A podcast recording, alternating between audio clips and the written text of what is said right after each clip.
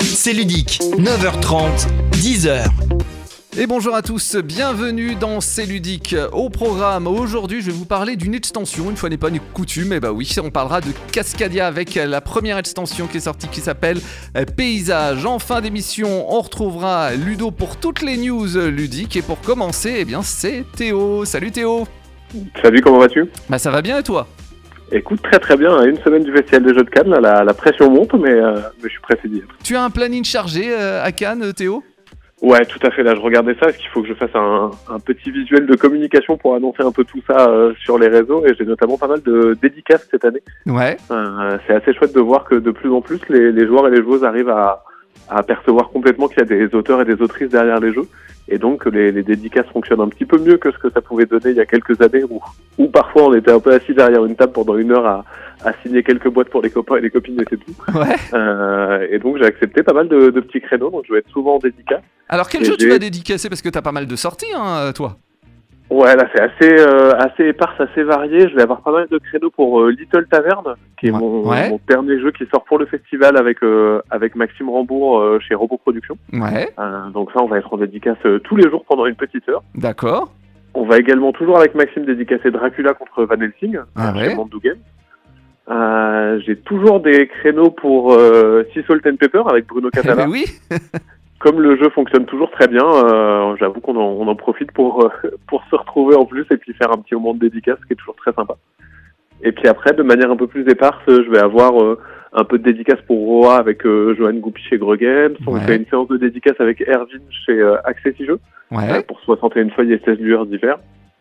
Et je crois que j'ai un créneau pour Fluffy Valley chez Loki, mais qui n'a pas encore été complètement confirmé, toujours avec Maxime Rambourg, donc il faut que je vérifie ça avant de partir. D'accord, ouais, donc un, un programme euh, très chargé. On note aussi hein, ton, ton petit jeu que tu as sorti avec euh, ta team Kaedama, euh, Golden Crash. Excellent ce petit jeu de joueurs que vous avez créé en vraiment en trois jours, c'est ça hein? Ouais, alors on a fait les grosses bases en trois jours et, euh, et ce qui était super, c'est que Gros Games était là pour euh, pour nous filmer. Donc il y a un documentaire sur. YouTube qui retrace un peu euh, toute l'histoire du jeu. Puis bien sûr, bah, au bout de trois jours, on avait quand même pas complètement fini, Euh, mais il y avait une il y avait une base qui était assez solide, qui a pas mal euh, qui a pas mal bougé. On, il y a eu un petit péché d'orgueil, on espérait réussir à tout finir en trois jours, mais au final, ça nous a demandé quand même pas mal de boulot après. Mais on a vraiment posé euh, on a posé les grandes bases du jeu sur cette euh, sur cette période-là. Très très bien. Bon, on va parler un petit peu maintenant de, de Magic. Magic, c'est... On peut dire que les, les joueurs ont commencé par, par Magic? Pas mal de pas mal de monde autour de moi, dont moi effectivement. J'ai vu beaucoup de monde euh, rentrer dans le dans le monde du jeu par Magic. Moi, c'est vraiment ma porte d'entrée euh, numéro 2 puisqu'en pratique, je commence par jouer par euh, à la légende des cinq anneaux, le jeu de cartes, un jeu de cartes qui est plus euh, qui est plus existant aujourd'hui. Puis très vite parce que Magic est un peu plus fort. euh, avec tous mes copains, je suis encore au collège à ce moment-là, mais on finit par tous jouer à Magic. Et je sais que le jeu effectivement a une influence. euh, tu vois, on parlait de d'Antoine Boza, bah forcément il a pas mal joué à Magic, ça se voit un peu dans Seven Wonders. oui. Euh, Johan Goupy a pas mal joué à Magic, euh, ça se voit dans des jeux comme Roa ou même comme dans Faraway. Enfin, il y a pas mal de monde euh, dans le milieu qui n'est pas passé à côté de Magic au moment de la sortie ou même encore aujourd'hui. Et ces jeux de, de cartes de collection, c'est quelque chose qui, qui devient un peu plus à la mode aujourd'hui après Magic parce qu'on a eu l'Orcana et puis il y a Altered qui arrive aussi l'année prochaine. Bah, c'est assez incroyable de voir qu'on est sur euh, effectivement une, une période assez riche à ce niveau-là, là où euh, pendant des années le, le milieu était assez stabilisé autour de trois grands piliers euh, qui sont Magic, Yu-Gi-Oh et euh, Pokémon. Ouais, Pokémon Avec, aussi, bien euh, sûr. un peu plus de jeux avec euh, avec Magic et, et Yu-Gi-Oh Pokémon est plus euh, même s'il y a évidemment des joueurs et des joueuses mais était plus réputé comme étant un jeu à collectionner qu'un jeu à jouer. Mm.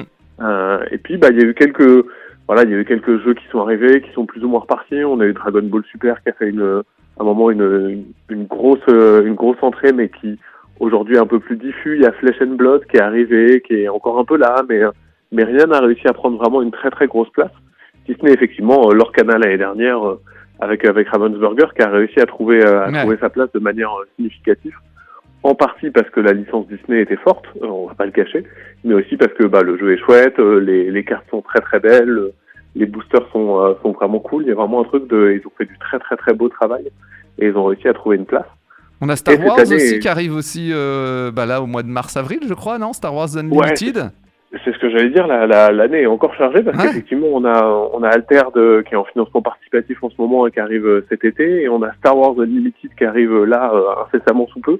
Euh, C'est euh, c'est l'année des TCG euh, pour sûr pour le coup. euh, beaucoup de sorties. Là où on avait le sentiment qu'il y avait plus de place sur le marché, au final leur canal a déjà prouvé et puis on espère que les autres arriveront à trouver une place aussi. Euh, en fait non, il y a, il y a toujours du monde pour décorer les jeux de cartes à collectionner. Ça va être compliqué de tout collectionner, hein, Théo. hein. Complètement. Et ça, c'est le, c'est vraiment la partie la plus, la plus complexe dans ces jeux-là. C'est réussir à mettre la limite là où on a envie de la mettre. Moi, j'ai repris Magic il y a euh, trois mois maintenant, assez intensément pour le coup. Mais euh, il y a vraiment cette dimension de souvent on parle de jeux qui coûtent hyper cher, qui Ouais. sont durs, où il faut dépenser beaucoup d'argent. Euh, c'est en partie vrai. C'est vraiment une pratique qu'on peut avoir quand on a envie de jouer à ces jeux-là. Et aujourd'hui, avoir toute la collection des cartes Lorcana, euh, par exemple, bah, ça, Ça- coûte une, ah oui, une fortune. Il faut acheter beaucoup de boosters, avoir beaucoup de chance ou acheter beaucoup de cartes euh, sur les marchés secondaires. Mais on peut tout à fait, euh, et je le vois autour de moi, avoir une pratique des jeux de cartes à collectionner beaucoup plus simple, beaucoup plus apaisée, où on achète de quoi avoir, euh, de, de quoi pouvoir jouer à deux, trois ou quatre joueuses. Et à partir de là, on peut jouer vraiment tranquillement. Et j'ai été assez soufflé par, euh, par l'offre de Magic à ce niveau-là. Là où il y avait vraiment une dimension où quand je jouais il y a des années, euh, acheter ce qu'on appelle un deck préconstruit, donc vraiment un paquet de cartes prêt à jouer. ouais. Voilà, c'était vraiment des, des paquets de cartes pas terribles avec des cartes pas, pas très bonnes dedans. Il y avait un peu une dimension de oui, c'est le produit d'appel pour découvrir, mais au-delà de ça, c'est c'est c'est vraiment pas des belles cartes. Euh, Aujourd'hui, l'offre a vraiment évolué et je suis assez euh, époustouflé par ce qu'a réussi à faire Wizard of the Coast. Où je pense qu'aujourd'hui, reprendre Magic, c'est tout à fait possible d'acheter euh, deux decks pour pas énormément de sous et avoir de quoi euh, vraiment s'amuser pendant euh, des heures et des heures sans aucun problème. Et est-ce que certaines cartes Magic comme, euh, comme Pokémon coûtent très cher? Ouais, tout à fait. Il y a Ouais. à la fois, bah, il y a un système de, de marché qui est imposé par la rareté de certaines cartes, Ouais. notamment sur les vieilles cartes.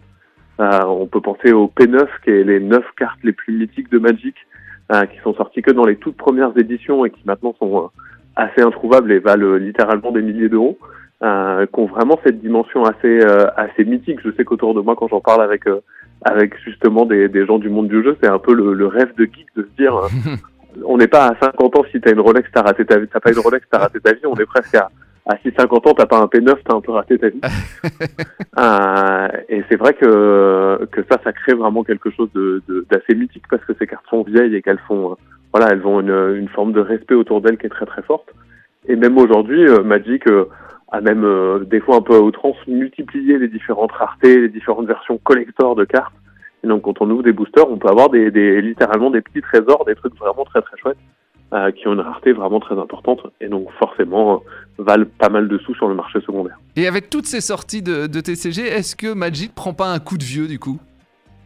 Étonnamment, pas tant que ça, je trouve. Euh, et c'est vrai que même quand je jouais plus, rien qu'en tant qu'auteur de jeu, je suivais un peu ce que ce que Magic proposait, parce qu'ils ont réussi, je trouve, de manière vraiment brillante, à avoir un très très beau renouvellement en termes de game design. Là où effectivement, on pourrait reprocher au système de mana du jeu qui est un peu euh, empoulé aujourd'hui, qui a quelques défauts. Euh, on peut quand même euh, vraiment féliciter les, les game designers et game designers autour qui arrivent à renouveler les mécaniques globales de jeu, amener des nouvelles mécaniques, des nouvelles idées, euh, qui sont régulièrement vraiment brillantes, et ce qui fait que le jeu euh, gagne, euh, gagne en intensité et arrive à pas être complètement à la masse. Ouais. Euh, même si forcément, bah, euh, là je l'ai vu en jouant pas mal à Alter, de, notamment dernièrement. Ouais. Euh, voilà, il y a des il y a des manières de réfléchir le game design qui ont un peu évolué, et il y a des bonnes idées qu'on retrouvera jamais dans Magic, et c'est des fois un peu dommage. Alors malgré, malgré tout ça, tu- as le temps encore de, de jouer à Magic. J'arrive à prendre le temps effectivement, mais euh, mais c'est fou comme euh, je me faisais la réflexion il y a pas longtemps, c'est fou comme euh, Magic et ce genre de jeu euh, fondamentalement prennent une place assez importante dans la vie d'un joueur ou d'une joueuse. Ouais. Euh, et donc là, je joue plus à Magic que je joue à des jeux de société. Euh, il va falloir que je retrouve un équilibre à peu près correct sur ça. Et surtout, ça occupe un espace mental assez important en ce moment dans ma tête. Il y a vraiment un truc de je réfléchis aux nouvelles cartes que j'ai envie d'avoir, à qu'est-ce que je vais mettre dans quel deck, euh, qu'est-ce que je vais jouer prochainement. Et donc il y a vraiment un truc de c'est une c'est une passion assez dévorante plus en termes de temps je trouve qu'en termes financiers. Et est-ce que tu réfléchis à en créer un TCG Wow, ça serait une sorte de, de rêve un peu parce que c'est c'est on en parlait, j'ai eu l'occasion d'en parler avec euh, Régis Bonneset là on Ouais. on a enregistré un épisode de podcast avec euh, Zéphirel pour 63-88 et on parlait de la beauté dans la création d'un d'un jeu de cartes à collectionner Ouais. notamment sur le fait que bah, c'est des jeux qui vivent et c'est des jeux où on peut multiplier les leviers et donc fondamentalement là où dans les jeux de société on a tendance à couper le plus possible pour avoir une expérience de jeu assez euh, concentrée, condensée, bah, les jeux de cartes à collectionner, eux, à l'inverse, demandent d'avoir une multiplicité de mécaniques Mm. pour qu'on puisse derrière créer plein de cartes et que le jeu puisse vivre. Et, euh, et cette idée de se dire, waouh, je peux partir dans plein de directions, je peux aller dans plein de plein d'endroits, ah, elle est assez grisante et elle me ferait vraiment envie. Euh, après, c'est compliqué. Quand on voit les, les moyens financiers et humains qui ont été mis en place pour Ouais. le perdre, on se dit, ok, C'est peut-être un jour dans ma vie, mais je suis pas encore prêt, quoi. très bien. Eh ben, merci beaucoup euh, Théo et on se retrouve très bientôt pour un nouveau numéro de C'est ludique. Avec grand plaisir, passez une bonne semaine. Salut toi aussi. C'est ludique, c'est l'heure de jouer. Aujourd'hui, ce n'est pas un jeu dont je vais vous parler, mais d'une extension. Alors, si Cascadia n'a pas été nommé à l'As d'Or, il a reçu le Spiel en juillet 2022, ce qui fait de lui le meilleur jeu hein, de cette année-là en Allemagne, sachant que c'est la référence hein, au niveau mondial dans le jeu de société. Alors, pour rappel, Cascadia, c'est un jeu de pose de tuiles où vous allez créer un environnement et mettre des animaux. Paysage est la première extension pour Cascadia, dont les auteurs sont Randy Flynn, Molly Johnston, Robert Melvin, Sean Stankiewicz, et c'est toujours illustré bien sûr par Beth Sobel et édité en France par les Lucky Dot Games. Alors pour rappel, à votre tour, vous choisissez une tuile habitat et le jeton faune associé. Vous placez ensuite la tuile sélectionnée dans votre environnement. Il faut essayer hein, de la placer dans la continuité d'une tuile du même type pour faire un grand paysage. Une chose est sûre, vous devez toujours connecter au moins l'un des côtés de la tuile avec une tuile déjà posée. Vous placez ensuite le jeton faune sur une tuile habitat libre et contenant le même symbole que le jeton. Et en plaçant un jeton faune sur son habitat idéal, vous gagnez aussi un jeton nature. Les jetons nature hein, pourront être utilisés avant de devoir choisir la tuile habitat et le jeton faune notamment. Alors paysage va rajouter des cartes objectifs et des meeple paysage et vous allez pouvoir jouer jusqu'à 6, mais forcément ce sera un petit peu plus long. En plus de la tuile habitat de départ, vous placez une tuile habitat idéale. Les cartes décompte des paysages sont mélangées par type forêt, prairie, montagne, rivière et marais. Alors au niveau de la mécanique, Cascadia Paysage va proposer quelques changements par rapport au jeu de base, mais vous ne serez pas perdu. hein. Il faut savoir que lorsque l'on met le cinquième terrain d'un même ensemble, contrairement à ce qu'on fait habituellement, là on ne va pas placer l'animal pioché, mais poser un meeple représentant le terrain. Ça nous permettra hein, de choisir l'une des cartes objectifs. Il y a bien sûr autant de cartes objectifs et meeple terrain que le nombre de joueurs. Attention, hein, vous ne pouvez avoir qu'un jeton par type dans votre environnement. Après avoir posé votre meeple montagne par exemple, vous choisissez une carte décompte de paysage que vous placez dans votre zone de jeu. Elle vous rapportera des points en fin de partie. Choisissez bien en fonction euh, de vos tuiles et animaux euh, posés. Ça peut être par exemple un chaque renard sur une forêt vous rapporte un point. Cette extension ajoute beaucoup au niveau de la rejouabilité et apporte de la variété dans le jeu. Il y a plus de tuiles différentes hein, de celles du jeu de base, plus d'objectifs animaux et de tout nouveaux objectifs terrain. Puis si vous gagnez un bonus en posant un meeple paysage sur cet emplacement, il ne pourra pas y avoir euh, d'animaux. hein. Le choix n'est pas toujours évident et il arrive parfois que l'on va privilégier un emplacement animal et d'autres fois un emplacement paysage. Vous avez un vrai dilemme selon les objectifs personnels et communs. Paysage hein, rafraîchit le jeu sans le compliquer. C'est ludique, 9h30, 10h, la seule émission quotidienne qui te parle de jeux à la radio. Et toutes les news, eh bien c'est le lundi avec euh, Ludo. Salut Ludo Salut Matt, bonjour à toutes et à tous. Alors pas mal de news encore euh, cette semaine Ludo. Oui, bah écoute, euh, surtout que Cannes, euh, le Festival international des jeux, arrive là tout bientôt. Mais oui, Donc euh, il y a beaucoup beaucoup d'annonces de jeux qui vont être présentés. J'ai retenu un truc pour Cannes, moi c'est Asmodée qui a communiqué, Asmodée France, parce qu'en fait Oui. il y a un changement géographique pour ceux qui vont là-bas, donc faut bien faire attention. L'espace enfant qui était au premier étage va devenir l'espace Asmodée, ouais. qui va prendre tout l'étage, donc avec un espace géant. Donc il va, voilà, c'est pour fêter bientôt les 15 ans euh, euh, de présence sur leur espace euh, historique. Donc voilà, il y aura euh, encore une fois, euh, on, on leur fait confiance, plein de d'animations et de cadeaux. Donc ça, sera sûr. l'espace enfant. Et je n'ai pas d'infos, je ne sais pas où atterrit euh, l'espace enfant. oui. Les- bah non, Ceux bah des enfants chercheront l'espace enfant. c'est ça exactement. Euh, Une petite, ouais, vas-y, autre news. Non, une petite news sur Kickstarter bientôt. Alors, je sais pas si tu as déjà joué à Ready Ah Set bah Bet. oui, bien sûr. Voilà, Euh, qui a été euh, localisé. Donc c'est un jeu euh, d'Alderac Entertainment Group, hein, euh, plus connu sous le, le- les les initiales d'AEG. Ouais, Et donc euh, ça a été localisé en France cette année, enfin en 2023 pardon, euh, par Yellow. Euh, et donc euh, Kickstarter, euh, AEG, ils vont sortir Ready Bet Set Height Roller. Qu'est-ce que c'est que ça? C'est pas alors c'est pas une euh, pas une extension pour le jeu. mais euh, ça va être une édition apparemment euh, géante. D'accord. Euh, ça commence le 5 mars à 9h, donc en fait ça va être une espèce de deluxe. Enfin c'est pas une espèce en fait. Hein.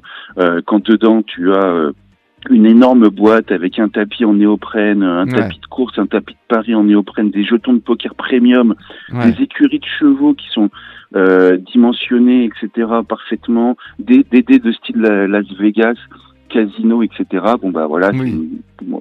voilà, c'est c'est KS, c'est Kickstarter, c'est du financement On participatif. n'a pas encore le tarif, Ludo? Alors non, j'ai pas le tarif. Euh, je pense que ça va être aux alentours, à mon avis, de 100 euros parce que c'est un peu le tarif qu'on a maintenant sur ce type de jeu. Ouais. Alors minimum, je, je dis bien. Euh, est-ce que Yellow euh, partira euh, aussi euh, et est-ce qu'on aura euh, Ouais, des doutes là quand des même. informations là-dessus? Je ne sais pas. Je leur poserai la question à Cannes. Euh, Exactement. on ne sait jamais. Voilà. Il y a pas mal d'éditeurs parfois qui qui, euh, qui localisent et du coup euh, qui localisent aussi euh, après les versions de luxe. Donc euh, pourquoi pas. Une euh, mauvaise nouvelle par contre, Ludo. Bah oui, on parlait tout à l'heure du jeu enfant. J'espère qu'il n'y a pas de lien sur euh, la délocalisation de l'espace enfant de Cannes, mais nous apprenons avec un grand malheur la fermeture de l'entreprise ABBA France. Ouais. Alors, je dis bien ABBA France. Euh, des gros soucis donc de la maison mère en Allemagne, euh, bah, des gros soucis financiers. hein, euh, euh, donc, euh, bah, ils ont ils ont jarté un peu des gens et puis bah, ils ont fait des, des plans euh, de assez difficiles pour pouvoir bah, faire des économies et maintenir, je pense, leur, euh, leurs activités. Donc du coup, bah, une des décisions, c'est que euh, la filiale française va fermer. Alors, le, je- rassure tout de suite les gens qui aiment cette euh, marque à la boîte jaune euh, pour euh, ce qui est spécialiste du jeu pour enfants depuis euh, des bonnes, euh, enfin des, des paires d'années, hein, on va Ouais. dire. Euh, c'est que en fait, euh, l'entreprise va continuer à faire des jeux. Maintenant, la question va se poser, mais bon, moi je reste assez confiant de, de, de la distribution en France, parce que bah, France faisait en fait ça, il localisait en fait les jeux allemands et, et donc euh, les proposait euh, sur le marché français. Ouais, mais est-ce qu'ils Donc- étaient pas un petit peu dépassés là, à bas euh, maintenant avec euh, tous Oui, les autres bah, éditeurs? effectivement, j'en parle dans un petit mot euh, que j'ai- posté la dernière fois, c'est-à-dire que euh, bah, il n'y a pas de fumée sans feu et, et à bas, on sent, même avec Djeco, qui sont deux euh, éditeurs spécialisés dans le jeu enfant, peut-être Ouais. même trop spécialisés et qui sont restés un peu, je pense, sur le quai de la gare quand le train des, de, de la de, de la nouvelle façon de faire des jeux Ouais, enfants. c'est- c'est- euh, on va dire que c'est pas très moderne quoi. hein. Bah, c'est ça, je pense que sais depuis très très longtemps c'était deux studios, il n'y avait pas d'auteur en fait aussi. Et puis bah il y a euh, des éditeurs euh, euh, comme Space Bah Cowboy, oui, euh, ouais. comme Yellow justement, on en parlait tout à l'heure, qui Mm. ont euh, créé des filiales. Alors il y en a plusieurs et puis euh, euh, comme Spaceco et puis euh, Loki pour faire des jeux avec des, des auteurs qui ont l'habitude de faire des jeux et pas forcément des jeux pour enfants. Et donc euh, euh, peut-être que cette modernité, peut-être qu'ils ont raté effectivement ce train-là de la vraie création ludique pour enfants. Mais en Allemagne, tu sais, le marché est différent et les attentes sont différentes. Ouais. Donc c'est peut-être juste une seule, euh, une seule petite explication sur euh, ces difficultés sur le marché européen. Euh, je connais pas les chiffres. Je- on, enfin, on va pas aller, euh, tu vois, supposer des choses. oui, oui. Mais euh, effectivement, moi, ce que je- ludiquement parlant, euh, les, les, euh, les jeux étaient bien faits, le matériel était sympathique en bois, etc. Mais c'était, ça tournait un peu en rond. Ouais. C'était souvent des mécaniques très très simples. Donc, euh, gageons que un localisateur ou une entreprise de distribution puisse peut-être mettre la main sur une partie du contrat des jeux à bas. À voir. Je ne sais pas. Pareil, il faudra qu'on se renseigne. Je pense qu'Abba sera encore présent là à l'heure actuelle, peut-être à Cannes. Il faudra peut-être euh, euh, faudra peut-être leur poser la question de savoir euh, bah, ce qu'il en est euh, de leur avenir. En tout cas, ça avait laissé des gens euh, Ouais. sur le carreau, ça c'est évident. Et euh, à l'heure où on parle que le, marché du jeu de société en Europe euh, est toujours en plein boom, bah là on commence à se rendre compte que euh, il y a des colosses au pied d'argile et Abba en fait partie. Ouais, on retiendra quand même un de leurs derniers jeux enfants hein, qui avait obtenu le Spiel, un jeu de Wilfried et Marie-Fort, la, la vallée des Vikings.